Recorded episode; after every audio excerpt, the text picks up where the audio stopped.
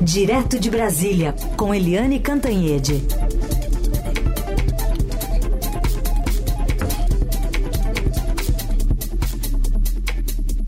Oi, Eliane, bom dia.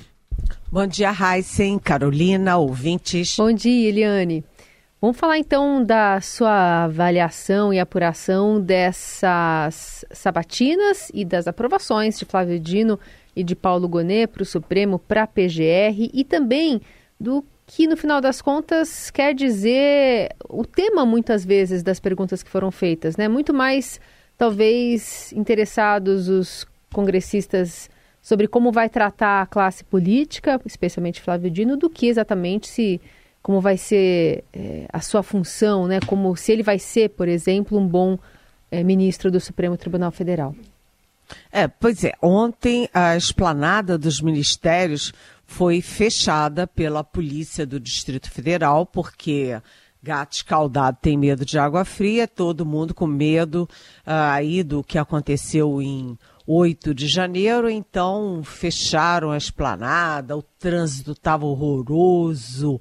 Aqui cá para nós, a, a, minha dentista demorou uma hora e 20 minutos para fazer um trajeto que ela sempre faz em 15, 20 minutos. Então, todo mundo com medo de ter manifestação, de ter briga no plenário, troca de supapo. Não teve nada disso. Primeiro, os manifestantes contra o Flávio Dino tentaram fazer manifestações uh, em São Paulo, no Rio, Brasília, Recife, no domingo e não rendeu, né? Foi, é, murchou.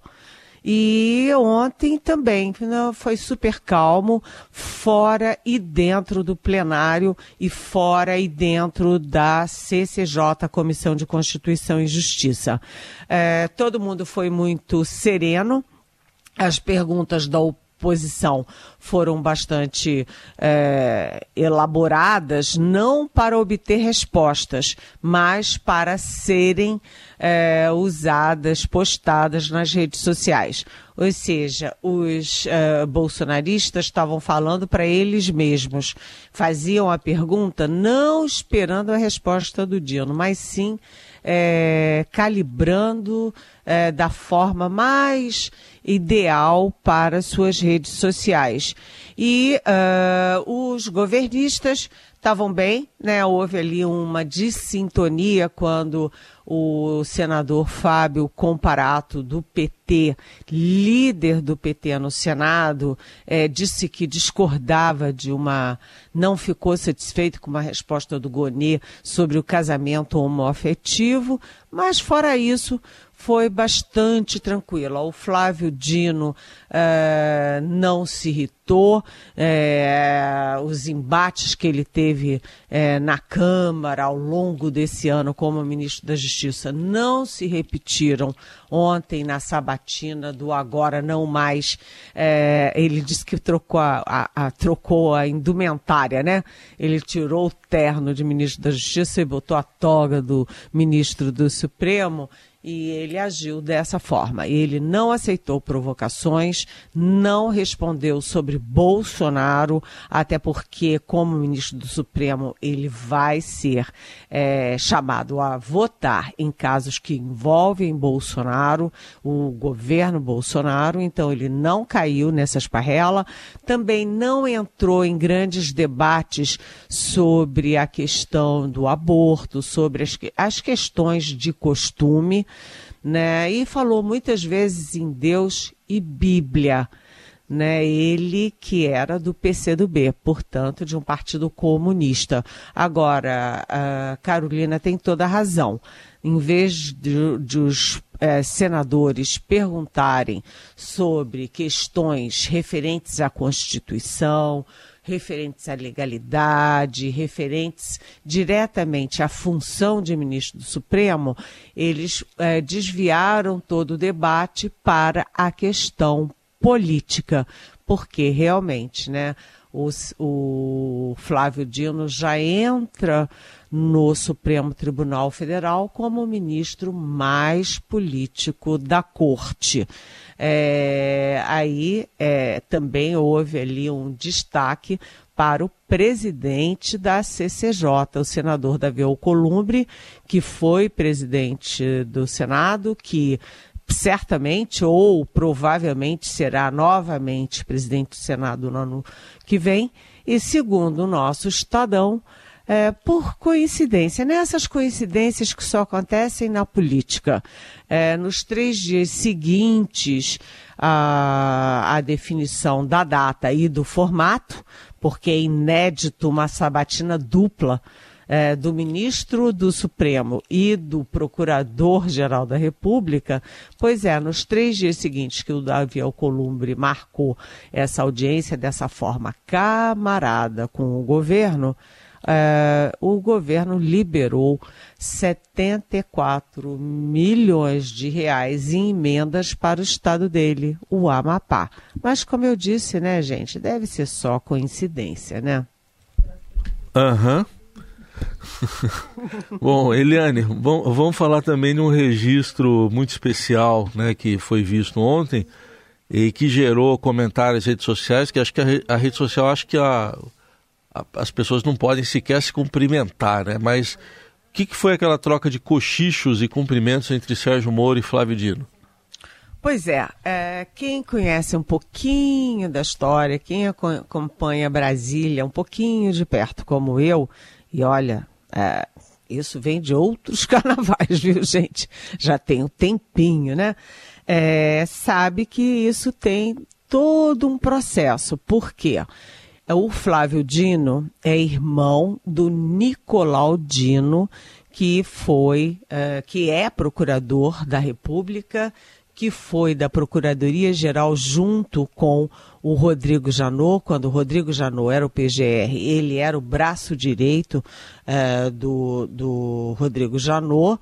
Uh, e ele, em 2017, inclusive, o Nicolau Dino foi o primeiro da lista tríplice para a Procuradoria, não foi escolhido. E é, no final do ano passado e no início deste ano, o mais cotado para ser PGR era o Nicolau Dino, irmão do Flávio Dino. E aí, por que, que ele não foi escolhido? Porque o Nicolau Dino era a favor da Lava Jato e tinha bons contatos, boas relações com o Sérgio Moro, que era o ícone da Lava Jato.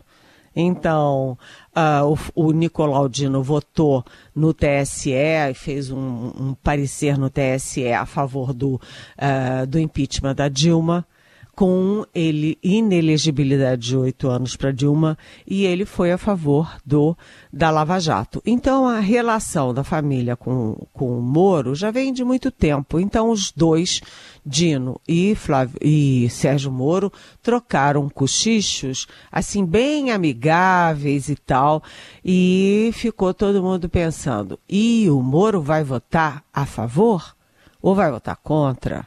O Flávio Dino, porque o Moro é da oposição. O Moro foi ministro da Justiça do Bolsonaro, ele é da oposição na bancada do é, Senado, etc. E aí Uh, uh, ninguém ficou sabendo. Eu mesmo mandei uma mensagem para o senador Moro várias vezes e ele não respondeu.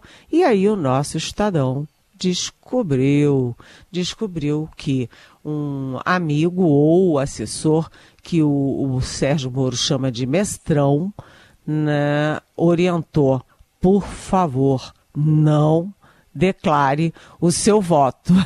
Ou seja, é, o mestrão estava acompanhando a repercussão negativa para o Moro nas redes sociais.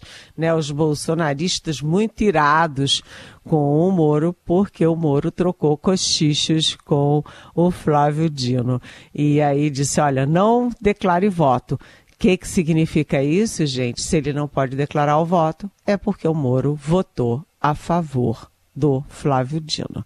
Agora, atenção, é, só para concluir, já que a gente está falando em voto, o, o Flávio Dino teve seis votos a menos que o Paulo Gonet na CCJ e teve 18 votos a menos que o Gonet no plenário, ou seja, o Gonê, que é mais conservador em costumes, mais caladão, menos político, é, teve mais apoios do que o Dino. Mas isso não é uma surpresa, já era esperado, porque o Dino foi o ministro mais audacioso e mais, vamos dizer assim, ativo nesse primeiro ano do governo Lula. Vamos lembrar aqui do que se manifestou o Sérgio Moro depois, quando tinha a palavra lá para fazer as perguntas em relação à a, a, a, amizade ali que, ou pelo menos a, a cortesia, né, que fez ali ao cumprimentar o futuro ministro da Corte. Eu fui até aí cumprimentá-lo.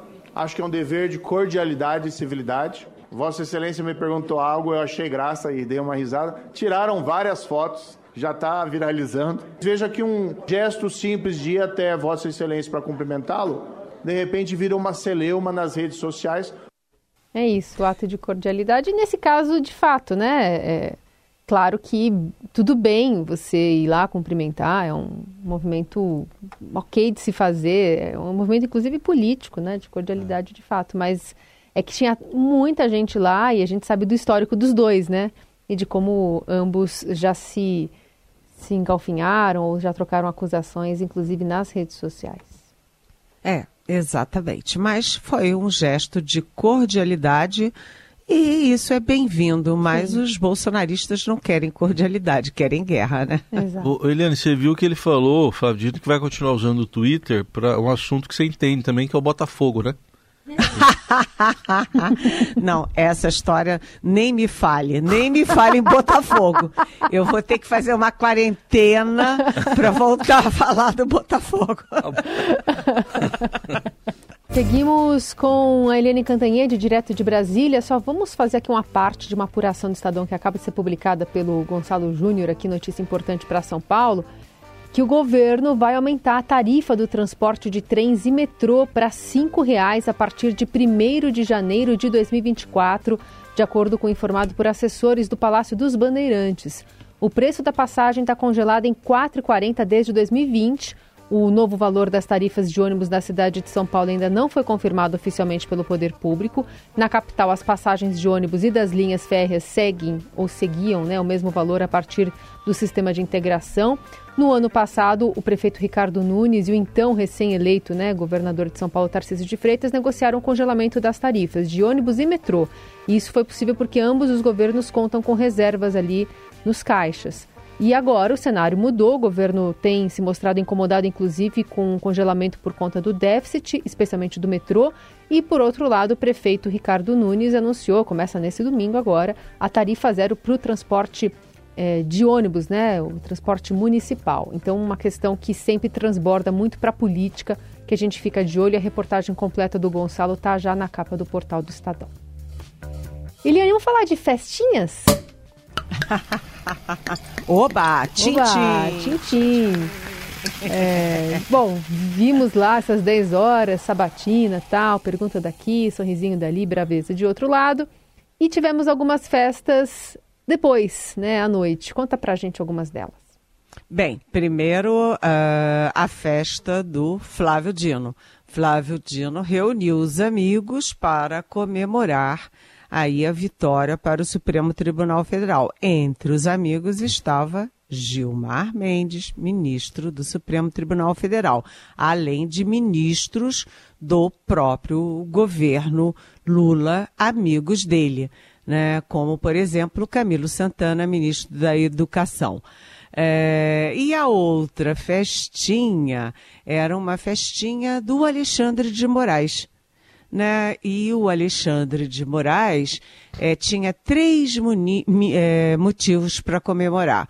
O primeiro é que era aniversário do Alexandre de Moraes. Ele fez ontem 55 anos e estava na festinha em família com um olho eh, na Globo News acompanhando ali as votações e as discussões do, da indicação do Flávio Dino do Paulo Gonet. A segunda vitória né, dele, a comemoração do Alexandre de Moraes, foi a aprovação do Flávio Dino e a terceira a aprovação do Paulo Gonet. Né? A dupla Gilmar Mendes e Alexandre de Moraes foi uma das vitoriosas, as grandes vitoriosas de ontem, porque a indicação e a luta pela aprovação tanto do Dino quanto do Gonê foi bancada, foi liderada pelos dois ministros do Supremo. Agora, em vez de dois, né, nós teremos um trio, em vez de uma dupla, um trio é, do barulho lá no Supremo Tribunal Federal, porque os três têm o mesmo estilo, né? Eles são corajosos, audaciosos e muito políticos. Alexandre de Moraes, Gilmar Mendes e Flávio Dino.